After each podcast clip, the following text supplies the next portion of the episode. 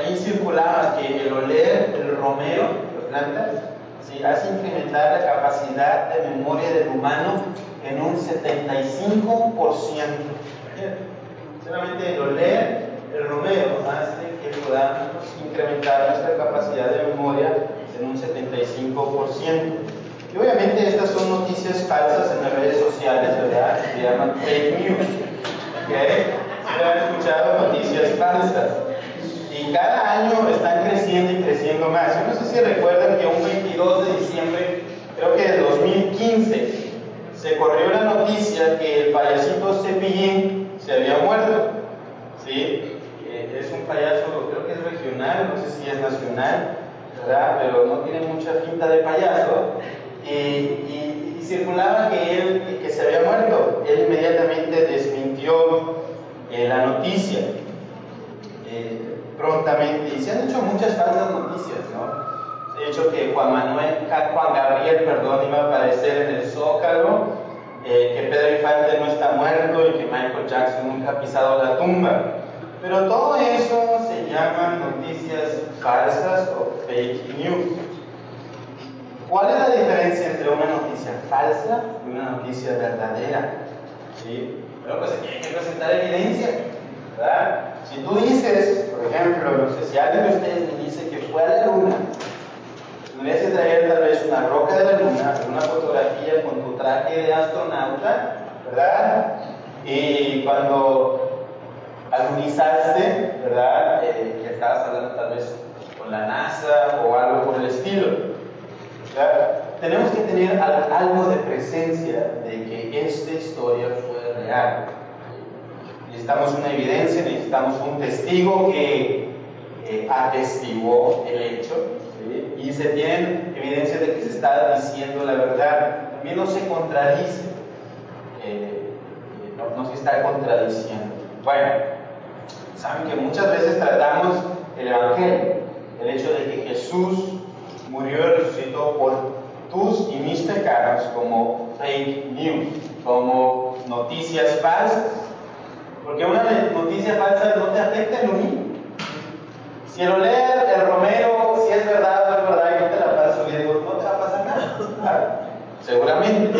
Porque es una noticia falsa, no, no nos afecta.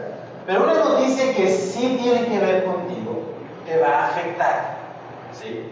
Por ejemplo, si te llega una notificación que van a ir a hacer una inspección a tu casa porque encontraron algo indebido que no debes de tener en tu casa y el día de mañana van a llegar y tú tienes que estar ahí, ¿te va a afectar o no te va a afectar? Claro. Y tú tienes que estar ahí el día de mañana a las 12 del mediodía. Porque la policía va a venir y va a buscar lo que tú tengas escondido en tu casa. Sí nos afecta, ¿verdad? Ahora, el Evangelio es verdad.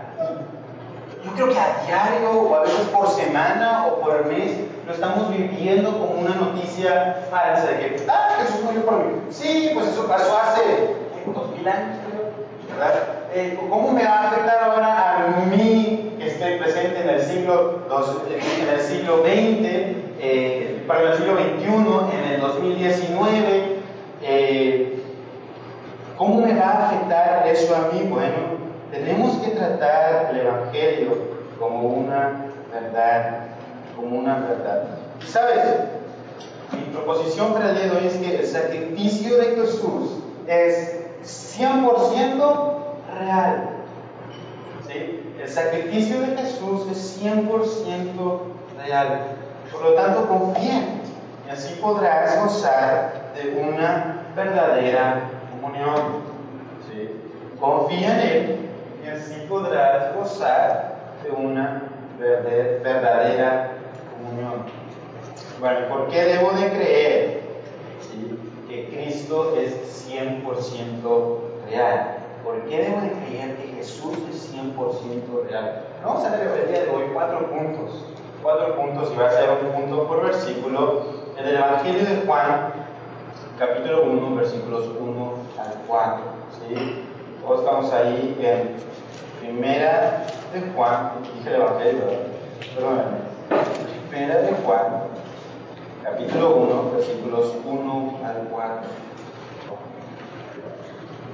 Mi primer punto es que el mensaje del Evangelio no son noticias falsas o fake news, como ahora está de moda en las redes sociales. El, evangelio, el mensaje del Evangelio no son noticias falsas, sino 100% real.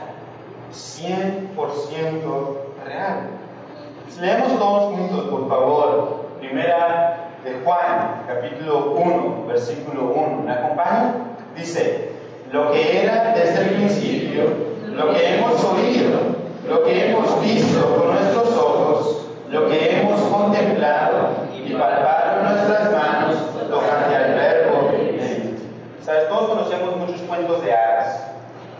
Yo creo que los más famosos es el de Caperucita Roja, ¿verdad? Tal vez el de Blancanieves, de la bestia, etcétera, etcétera. Pero sabemos que eso es un cuento de hadas. Y la única forma de diferenciar esto, como decíamos, es teniendo un, tal vez un testigo una evidencia. Por ejemplo, en el cuento de Caperucita Roja, nadie de nosotros, nadie nunca ha visto o escuchado de alguien que diga, sí, yo vi al lobo que se vistió de abuelita y que le dijo, traigo estos lentes para verte mejor. Nadie de nosotros andaba en el bosque y de repente viste un lobo y andaba acechando a una niñita con una caperucita roja. ¿Verdad? Nadie. Porque eso, y sabemos que eso no es real.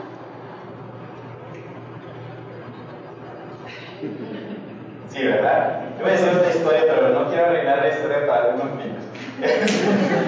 sin embargo, sin embargo, hermanos, sí hay eh, testigos que han comprobado que, hubo, ¿sí? que existió, por ejemplo, el holocausto, ¿sí? allá por los alemanes nazis.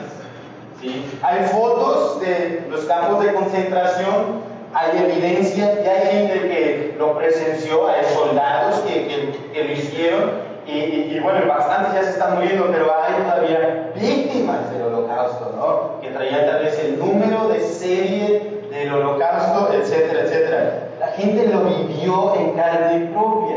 Entonces, cuando alguien te cuenta y te da evidencias, lo creemos. Ahora, alguien aquí se pudiera levantar y decir, ¿sabes qué? Pues yo no viví en el holocausto, yo, yo, yo la verdad nunca he pisado Alemania, ¿verdad? Pero ¿sabes qué? Eso no existió. ¿A quién le creías? ¿Sí? Tienes uno que dice que vivió, que tiene las marcas, que tiene las fotos y tiene evidencia, y otro que jamás ha ido a Alemania, ¿verdad? Jamás se ha, ha, parado eh, en la tierra, en el país de Alemania, pero dice, ¿sabes qué? Yo no creo eso. A veces eso es actualmente eh, por mucha gente que escribe libros y dice, ¿sabes qué? Yo no lo vi, yo no lo comprobé, yo vivo ahorita en el siglo XXI, pero te digo algo, eso de Jesús y el Evangelio no es real. ¿sí? Eso de que Jesús es Dios no es real. Pero hoy tenemos un testigo que está diciendo, yo lo vi, yo lo toqué, ¿sí? yo, yo vi sus milagros, etcétera, etcétera. Entonces, tenemos las dos posiciones. Tenemos la posición de aquellos que dicen que están inventando cosas tal vez para sobrevivir y están escribiendo libros y libros, eh, códigos da Vinci, no sé qué más cosas están escribiendo en la actualidad, ¿verdad? Inventando cosas, pero nunca estuvieron ahí. ¿Por qué les tengo que creer si nunca lo vivieron y están actualmente en nuestro siglo? Pero tenemos un testigo presencial que dice, yo estuve ahí y te estoy dando evidencia. ¿sí? Por ejemplo, una de las evidencias e-, es que Juan escribe en el Evangelio que los primeros testigos fueron mujeres. ¿Sabes que en una corte o una audiencia de juicio una mujer no podía dar testimonio en un juicio? Porque la mujer no era considerada como alguien fidedigno tal vez de confiar, etcétera, etcétera. Pero el Evangelio de Juan está diciendo, mira, a mí no me importa si tú confías o no confías los hechos son de que los, primeros testigos fueron mujeres, independientemente si eso no vale o vale la corte. Nos está dando evidencias de... Ahora, otra evidencia que vemos en general es que los apóstoles murieron por lo que antes se acobardaban. ¿Te acuerdas que todos estaban en un cuarto ahí juntos y, entre ellos estaba Tomás y todos estaban de repente se aparece Jesús en, en medio de... Todos estaban acobardados, todos estaban con miedo. Y sin embargo después todos salen a las plazas y predican aun cuando su cabeza tenía un precio. Y tenía un alto precio y decían, ¿sabes qué? A todos esos, el Pedro, el Pablo, que todos esos son dignos de muerte por predicar el Evangelio de Jesús. Y sin embargo ellos seguían y continuaban estando en las plazas anunciando, Jesús murió por tus y mis pecados y ha resucitado. Ese es el mensaje que predicaba. Arrepiéntete y ven a Cristo. Y los mataron. Ellos dieron su vida por la verdad. Seguían escribiendo la verdad. Ahora, imagínate a Juan. Estamos con un pleito aquí en, a los que les está escribiendo porque dice, eran de nosotros más adelante sobre los del anticristo, anticristo pero salieron de nosotros. Y había gente que estaba eh, eh, predicando en contra de la verdad del Evangelio. Y yo imagino a Juan, no creo que haya sido un bestseller como ahorita, ¿no? Que está anunciado por todos lados y que salía en la librería tal vez de Gandhi, ¿sí? Muy seguramente no. Nada más estaba escribiendo para unos cuantos y él no sabía que su eh, epístola iba a ser famosa mundialmente como ahora lo es. Pero él estaba escribiendo por la verdad. Él estaba escribiendo porque esto era verdad. No porque era más cómodo decirlo, no porque esto le iba a dar mucho dinero como actualmente a los autores les da, sino porque esto era y es la verdad. Ah, ¿sabes? Tenemos innumerables falsos profetas, falsas religiones que niegan de la deidad de Jesús, que niegan la autoridad de las escrituras.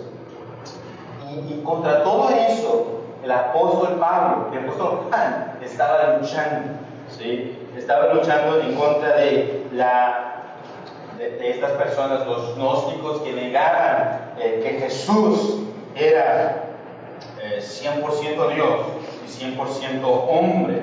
¿verdad?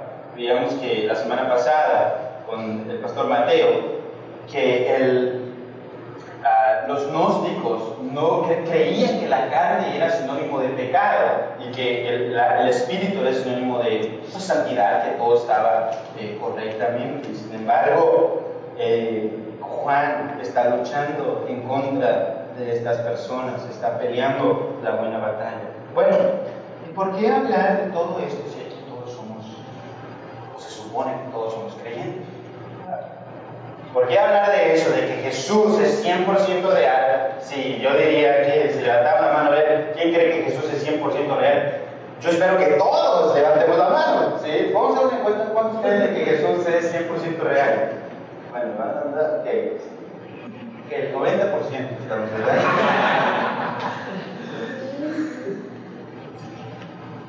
Pues hermanos, porque aún como cristianos seguimos basando nuestra fe en que Jesús es 100% real. ¿sí? Basamos, por ejemplo, el día de hoy nuestros cantos en que Jesús resucitó. Cantábamos ahorita, Él vive, Él vive. ¿sí? Eh, nuestras oraciones están basadas en que Jesús murió y resucitó. ¿sí? Escúchame esto que en cada predicación tiene que ser explícitamente y claramente predicado el Evangelio. ¿sí? Cada domingo lo tenemos que escuchar claramente el Evangelio, porque eso es lo que nos alimenta, lo que eh, le da sentido a nuestra vida espiritual. Ahora, vayamos allá al versículo. Dice lo que era desde el principio. ¿De qué principio está hablando? Desde el principio, no necesariamente de la creación, sino está hablando del principio de cuando todo esto comenzó a escribirse o a, o, o a obviamente a iniciar. ¿verdad? Ahí tenemos en Juan, capítulo 1. Dice, en el principio era el verbo, y el verbo era con Dios, y el verbo era Dios. Él está hablando del principio desde la creación. Y ahora está hablando desde el principio, desde que comenzó todo el ministerio de Jesús. ¿sí? Lo que era desde el principio, lo que comenzó todo y que Juan presenció, dice, lo que hemos oído.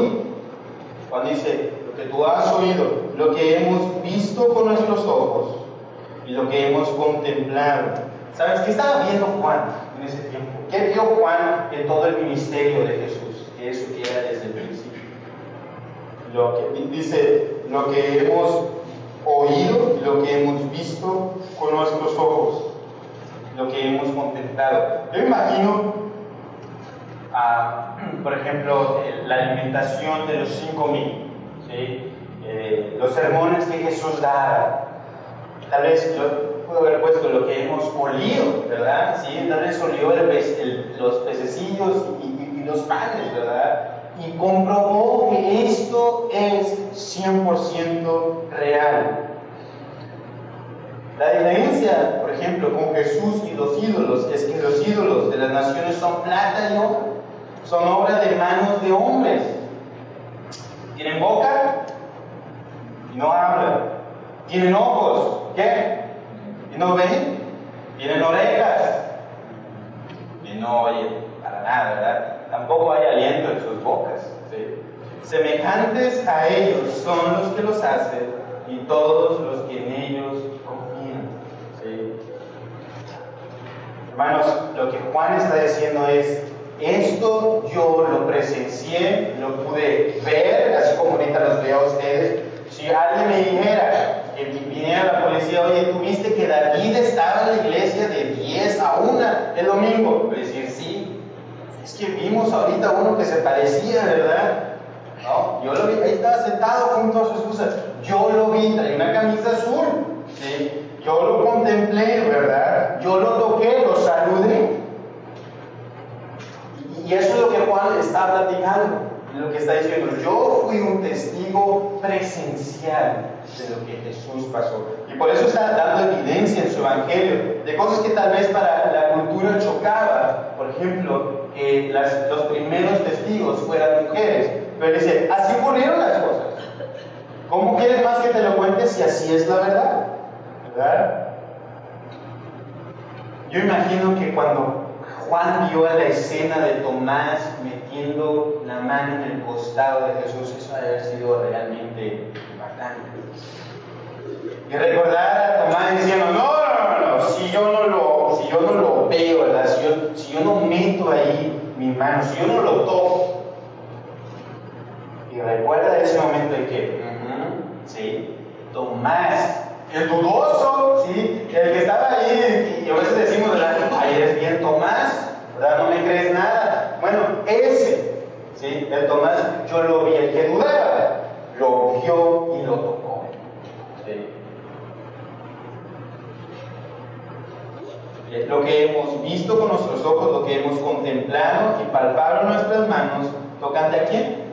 Tocante al verbo de vida. ¿Quién era el verbo? Decía, nos explicaba el Evangelio de Juan eh, que el verbo es Dios y Dios se manifestó, tabernaculizó con nosotros en Jesús, ¿verdad? Dios Padre envió a Jesús a morir y resucitar, a morir por nuestros pecados y resucitó al tercer día. Entonces, ¿por qué debo de creer que Cristo es 100% real?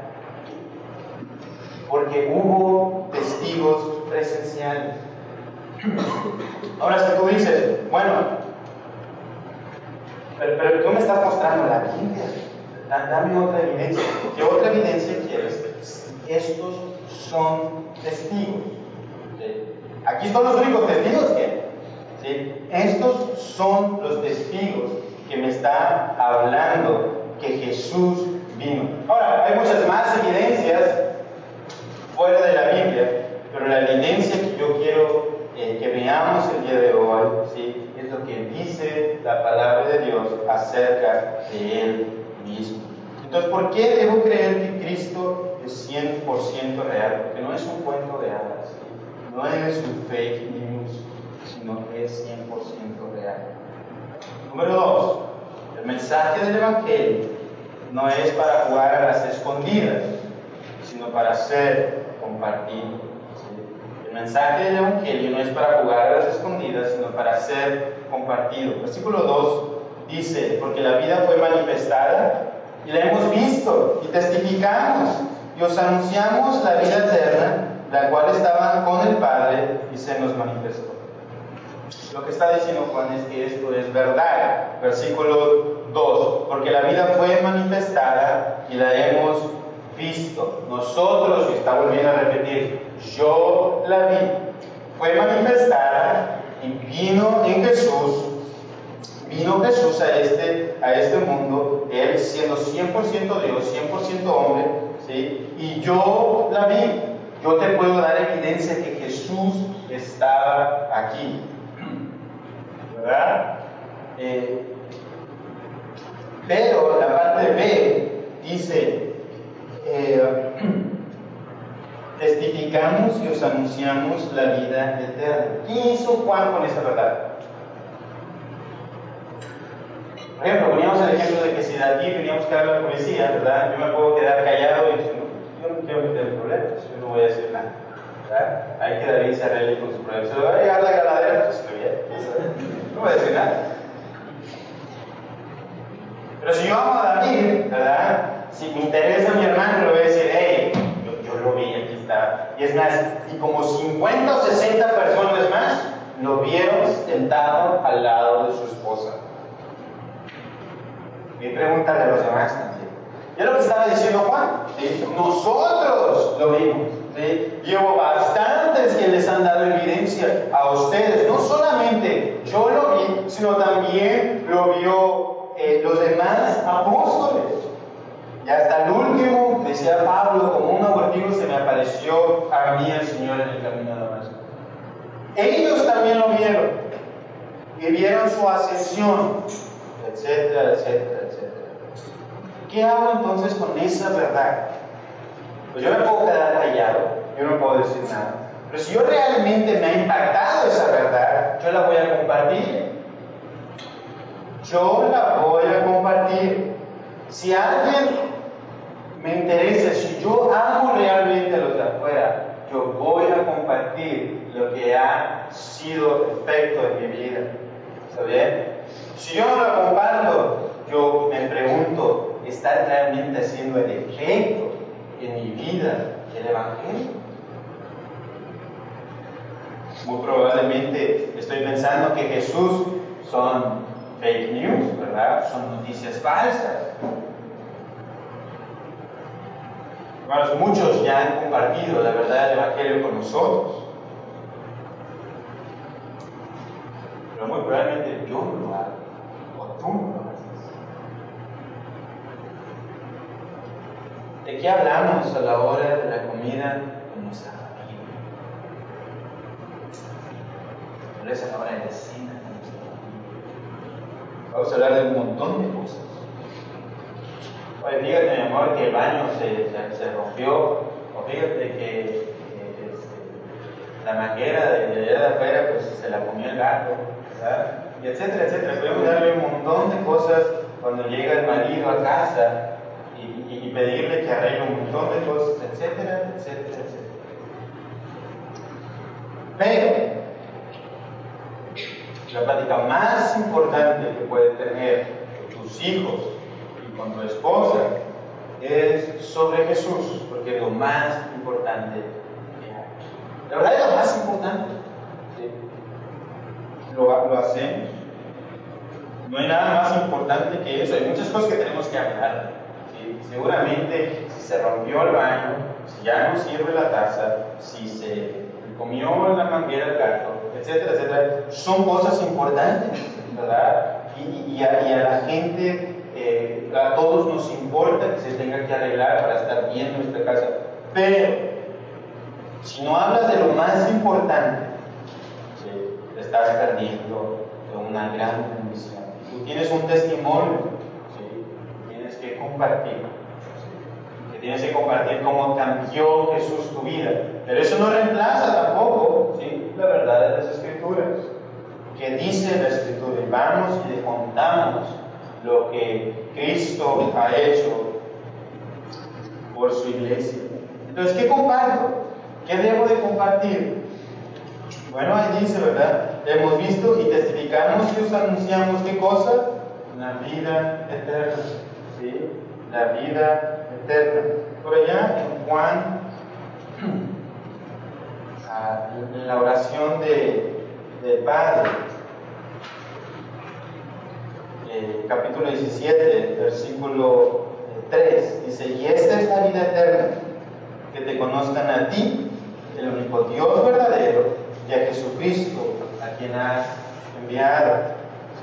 Que te conozcan a ti, el único Dios verdadero, de Jesucristo, a quien has enviado. Entonces, ¿qué es la vida eterna? Conocer a Jesús. ¿verdad? Conocer de Dios, conocer de Jesús.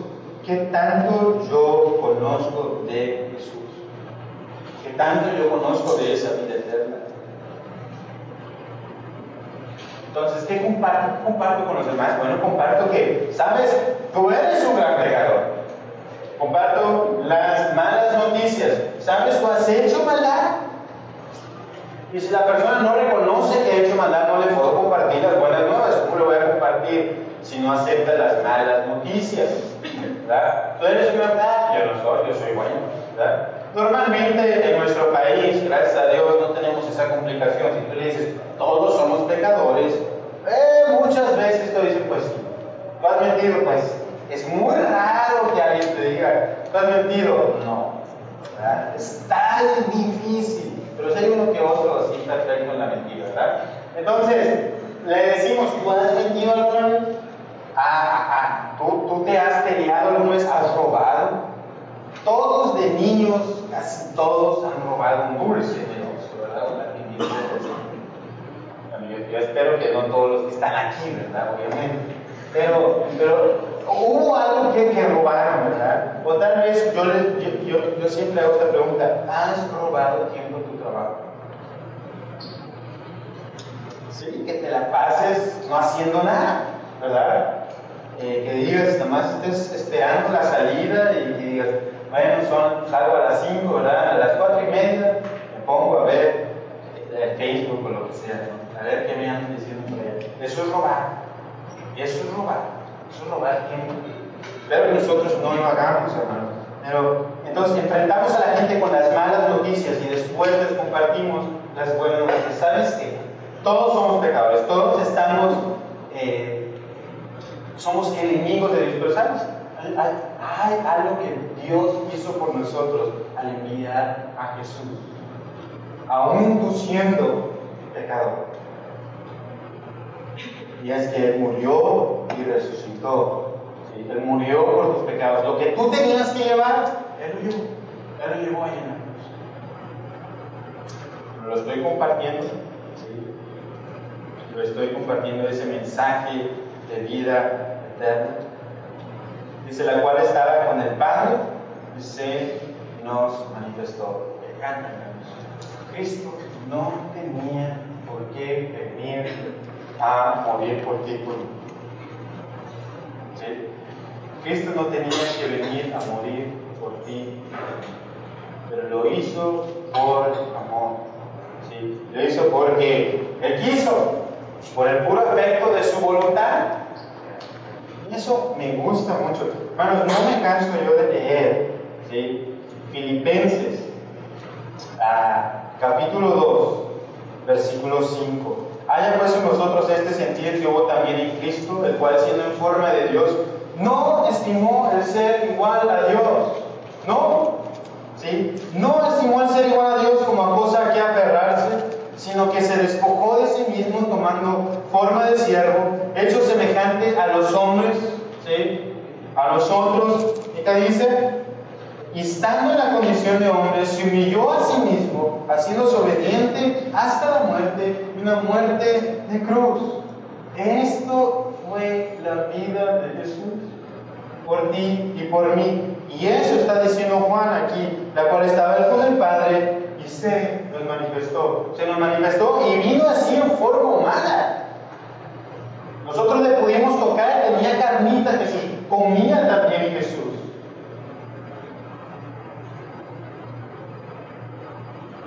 Se nos manifestó.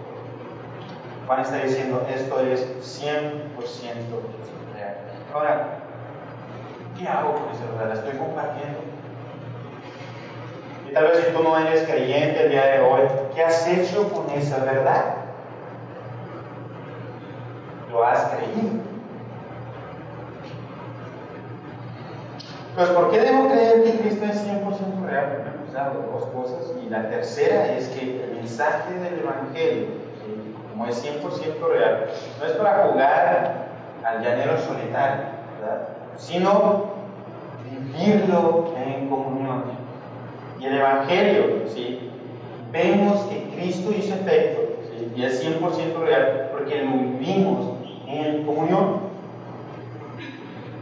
Entonces, el mensaje del Evangelio no es para jugar al llanero solitario, sino vivirlo en comunión con mis hermanos en Cristo. ¿Ok? No es vivirlo solamente allá con mi familia, con mi esposa, con mi, en el caso de las hermanas, con mi esposo y con nuestros hijos, sino es para vivirlo en comunión. En nuestra ciudad siempre hay un tema de conversación todas las redes sociales. Ejemplo, eh, algún meme. Siempre sale un meme nuevo cada semana. O, por mes, o no, sé cada cuánto sale, ¿verdad? Pero hay aquí especialistas en esas cosas, ¿verdad? Y, me podrían decir cada cuándo sale. Ya empezaron a hablar, mira, por allá, por allá, por ahí, por acá. Hay especialistas en cada lugar en esos temas. Bueno, eh, y hablamos de eso, lo compartimos. Lo compartimos por el WhatsApp, lo compartimos por el Facebook y todo eso. ¿Qué importa? Es, es un meme. Está bien, estamos en contra del meme. Juan no dijo aquí que no compartan memes. ¿Verdad? Pero sí dijo ¿sí? que compartiéramos el Evangelio. Lo estás haciendo. Lo estás haciendo. ¿sí? Lo que hemos visto y, oído, eso os anunciamos. Lo anuncias. Estamos en el punto 3 y, el inciso A es ¿de qué deben hablar los cristianos? ¿Cómo se deben relacionar los cristianos? Bueno, hace poquito escuchamos la palabra coinonía. ¿Sí? ¿Se acuerdan? Hasta la semana antepasada, si no, recuerdo. ¿Qué significa? Comunión, ¿verdad? Muy bien. Entonces, coinonía es comunión. Y la palabra que aquí está usando en el versículo 3 es esa palabra. Lo que hemos visto y oído, eso os anunciamos, para que también vosotros tengáis, no sé cómo se tiene que conjugar, ¿cierto? Esa es coinonía con nosotros, comunión con nosotros. Y nuestra coinonía verdaderamente es con el Padre y con su Hijo Jesucristo.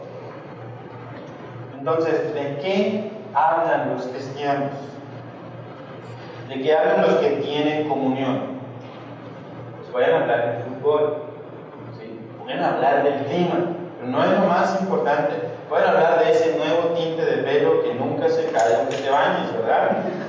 etcétera, etcétera. Pero no hay nada más bonito que hablar de aquel que te rescató del pecado.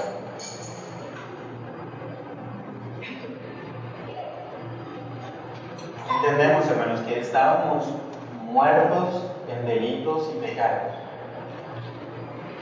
Que fuera de Jesús estábamos asquerosos. Sea, es algo horrible estar sin Cristo y que Jesús te haya rescatado a ti, que haya puesto tanto amor en ti, que, la, verdad no lo merecía. ¿sí? Eso es algo de lo que tenemos que hablar. O sea, si realmente tú estás viéndote en pecado y dices, ¿sabes qué? Era una porquería. Yo realmente estaba mal. Y cuando peco realmente estoy mal. Pero a veces vivimos en el pecado como si fuera, ah, pues, si es que soy humano, ¿verdad?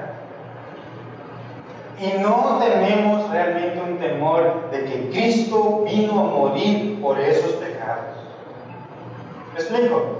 Y, nos vale y lo consideramos como fake news, como si fuera, ah, pues, pues sí vino, ¿verdad? Pero ¿qué tanto me afecta a mí? ¿Te afecta? Realmente Jesús murió por esos pecados horribles de los que día al día. y Él te ha rescatado de eso. Él te ha limpiado. Y ahora Dios Padre te ve como justo por la persona de Jesús. Eso es, tenemos que hablarlo, Tenemos que platicarlo con los demás. Cristo es tan real que debemos estar conscientes de. Algo que a mí me pasa es que tal vez con las personas que tienen necesidad alrededor de la iglesia, comparto de Cristo. Yo veo que el hermano estaba leyendo esto y, le predico acerca del recuerdo del Evangelio, etcétera, etcétera. tenemos un momento muy bonito. Pero yo le confesaba a un hermano de por aquí que, que yo decía, pues es que yo veo a este hermano que que va muy bien, ¿verdad? Pues él no necesita compartirle, él ya sabe de Cristo. Seguramente él vive todos los días el Evangelio, pero ¿qué crees? También con ellos tengo que compartirlo. Hermano, veo que te estás gozando del Evangelio. ¿Sí? Qué bueno, gracias a Dios. Pero seguramente que ese hermano que está, parece que todo está bien, también tiene sus luchas y sus batallas y todo eso. Y, y con todos hermanos, a los que veas débiles en la fe y a los que veas uh, muy superiores en la fe. Dice, nosotros, ¿ok? Dice, el versículo 3, Jesús anunciamos para que también vosotros tengáis comunión con nosotros. Está hablando de todos con todos. ¿Sí? De todos para todos. Los de este lado, de acá, puros así, hablando todos enredados, hablando sobre el Evangelio de Jesús, lo que Jesús hizo por nosotros y cómo en el Evangelio, cómo lo que Él hizo, por el poder infinito de Jesús, podemos derrotar el pecado y vivir vidas de santidad.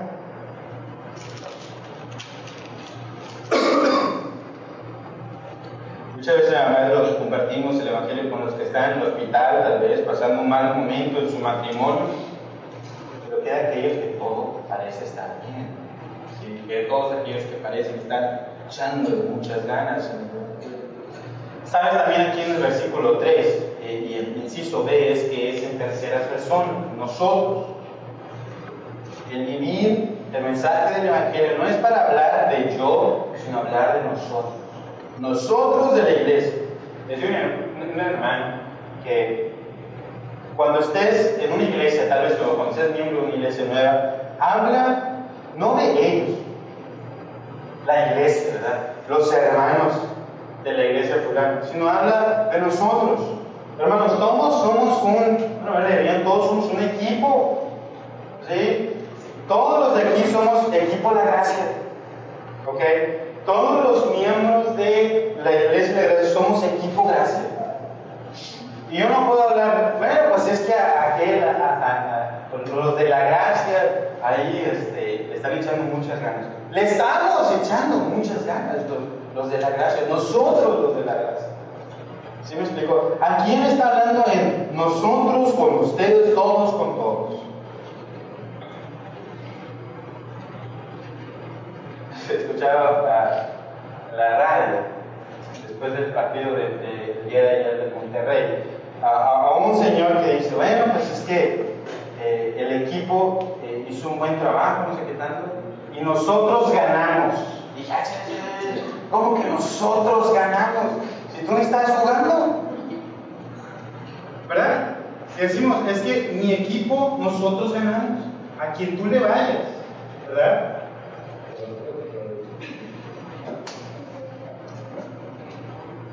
Nosotros ganamos. Entonces, ¿qué, hacemos cuando estamos en la gracia? Bueno, es que los de la iglesia que hicieron las escuelitas, los de las escuelitas. Somos partícipes porque podemos orar por los de las escuelitas. A veces no pudiste venir, pero oramos por el fruto de escuelitas, etcétera, etcétera. Todos somos parte de esto y hablamos y nos gozamos en que Cristo es glorificado. Inciso C, lo que alimenta tu comunión, lo que alimenta tu comunión. Es que nuestra comunión verdaderamente es con el Padre con su Hijo Jesucristo. ¿Has escuchado cuando alguien le dice, no traes nada en el morral? ¿Sí? No traes nada en el morral. Y eso lo usamos tal vez para jugar fútbol. Dicen, no, ese equipo no trae nada en el morral. ¿Qué significa? Es que no la hacen, son chavas. Que no traen nada ahí para, para, para, para jugar el fútbol o lo que sea, no lo que estés haciendo, ¿verdad? O tal vez lo hacen en, juegos de Nintendo y esas cosas. No, no traen nada en el morral, no la hacen. Bueno, ¿sabes? No traes nada en el morral si no tienes comunión primeramente con Dios Padre. Si no tienes comunión con Dios, con nuestro trino Dios. Lo que alimenta la comunión con tus hermanos es una comunión con la fuente de todas las cosas, nuestro trino Dios. La comunión de Juan era verdaderamente con el Padre y con el Hijo. De eso se trataba su comunión. Pasaba tiempo con Él. ¿Qué dice la Escritura? Porque hermanos, yo no puedo ir a contarte de Jesús y qué dice y cómo vencer el pecado si yo no sé. Si yo nunca leo la Biblia. Si yo no sé, si yo nunca he leído Romanos 6, por ejemplo. Si yo nunca lo he leído, y a lo mejor dice, ¿y qué dice Romanos 6? Léelo, ¿verdad? Cuando regresas a tu casa, ve y lee Romanos 6. ¿Sí? ¿Qué habla?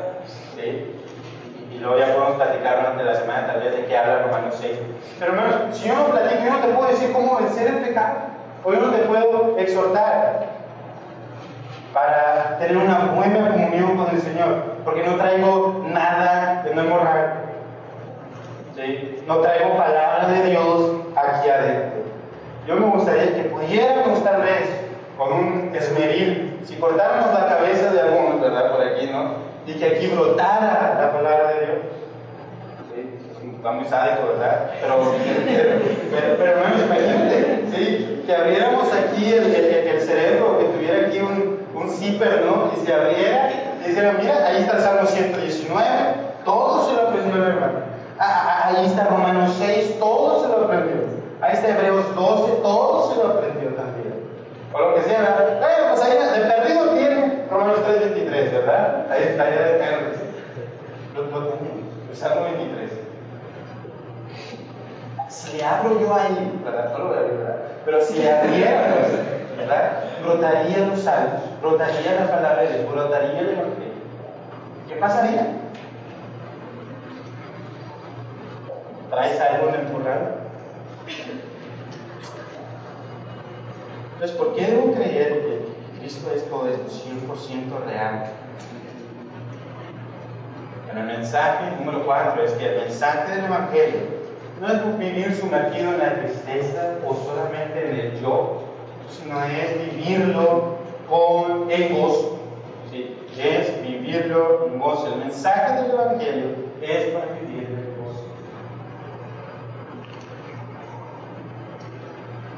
hay dos tipos de personas cuando se levantan del día, ¿no? Lo podemos ver en los campamentos.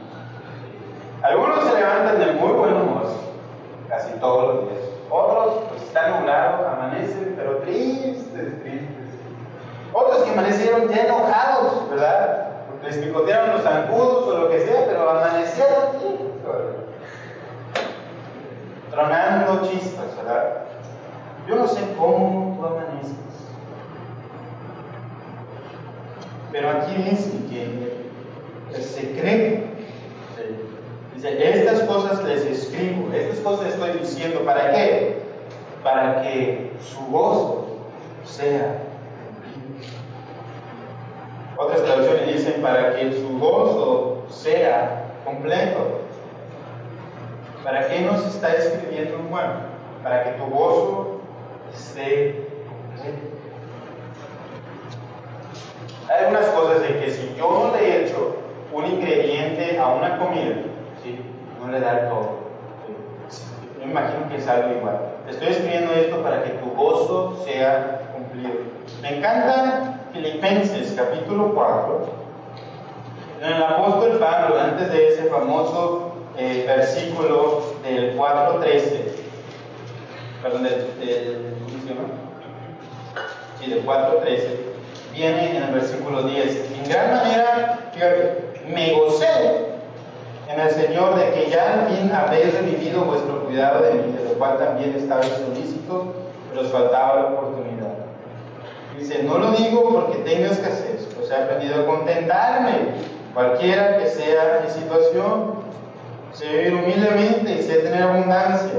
En todo y por todo estoy enseñado, así para estar saciado como para tener hambre, así para tener abundancia como para tener necesidad. Lo que el apóstol Pablo estaba diciendo, no, mi gozo no lo dicta las situaciones exteriores. Porque las situaciones exteriores van a cambiar y yo no tengo el control de eso. Todos los días van a cambiar mi situación exterior. Y en un abrir y cerrar de ojos puede llegar la desgracia a mi vida. Eso le puede pasar a cualquiera de nosotros. Y muchos de ustedes lo han comprobado. En un abrir y cerrar de ojos cambia todo el panorama.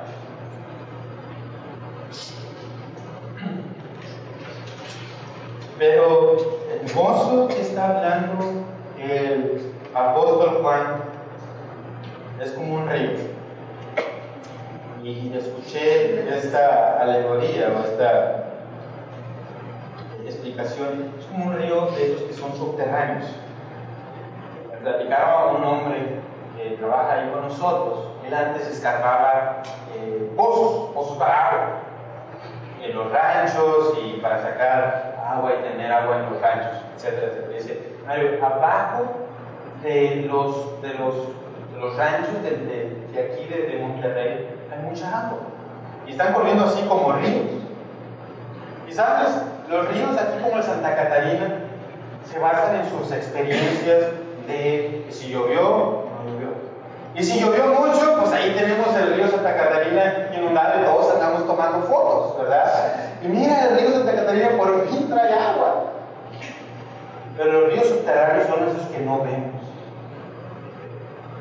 Nadie puede decir, oye, yo vi el río subterráneo y trae mucha agua, pero nadie Pero ahí está.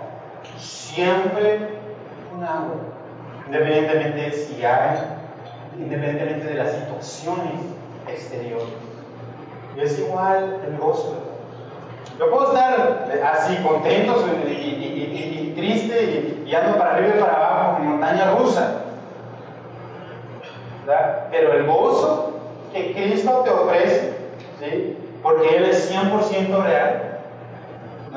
Y si yo estoy pensando en el mensaje del Evangelio es que es, es la fuente de agua. Él, de, él está sintiendo ese, ese gozo.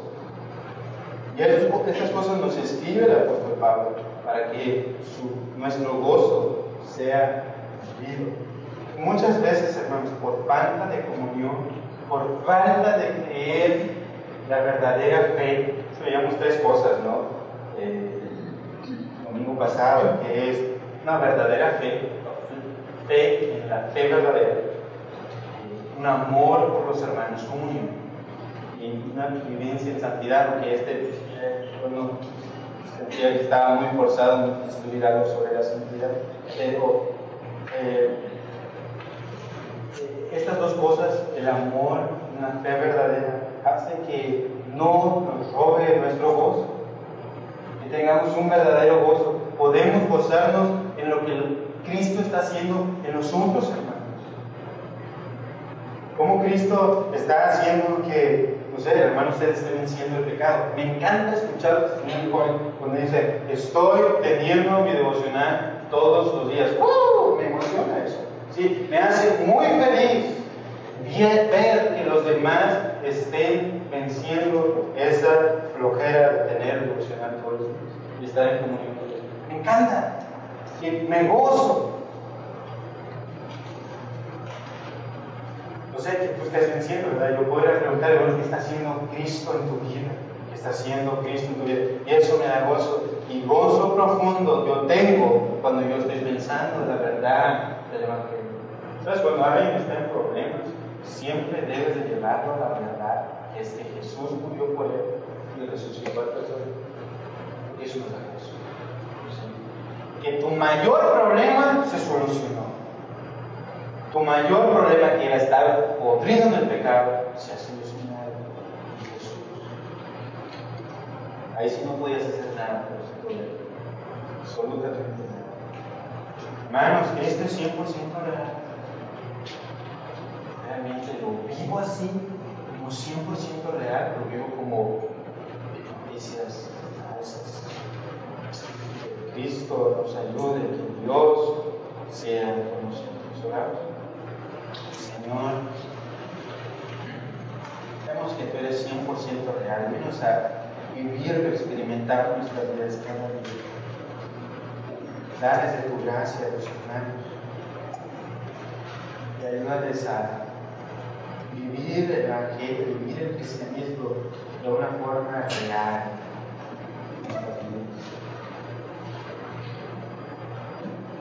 Ayúdanos, Señor, porque no podemos así solos. Ayúdanos, Señor, porque dependemos de ti. Y también, Señor, ayúdanos a ser comprometidos, echarle ganas a nuestra vida cristiana. Jesús.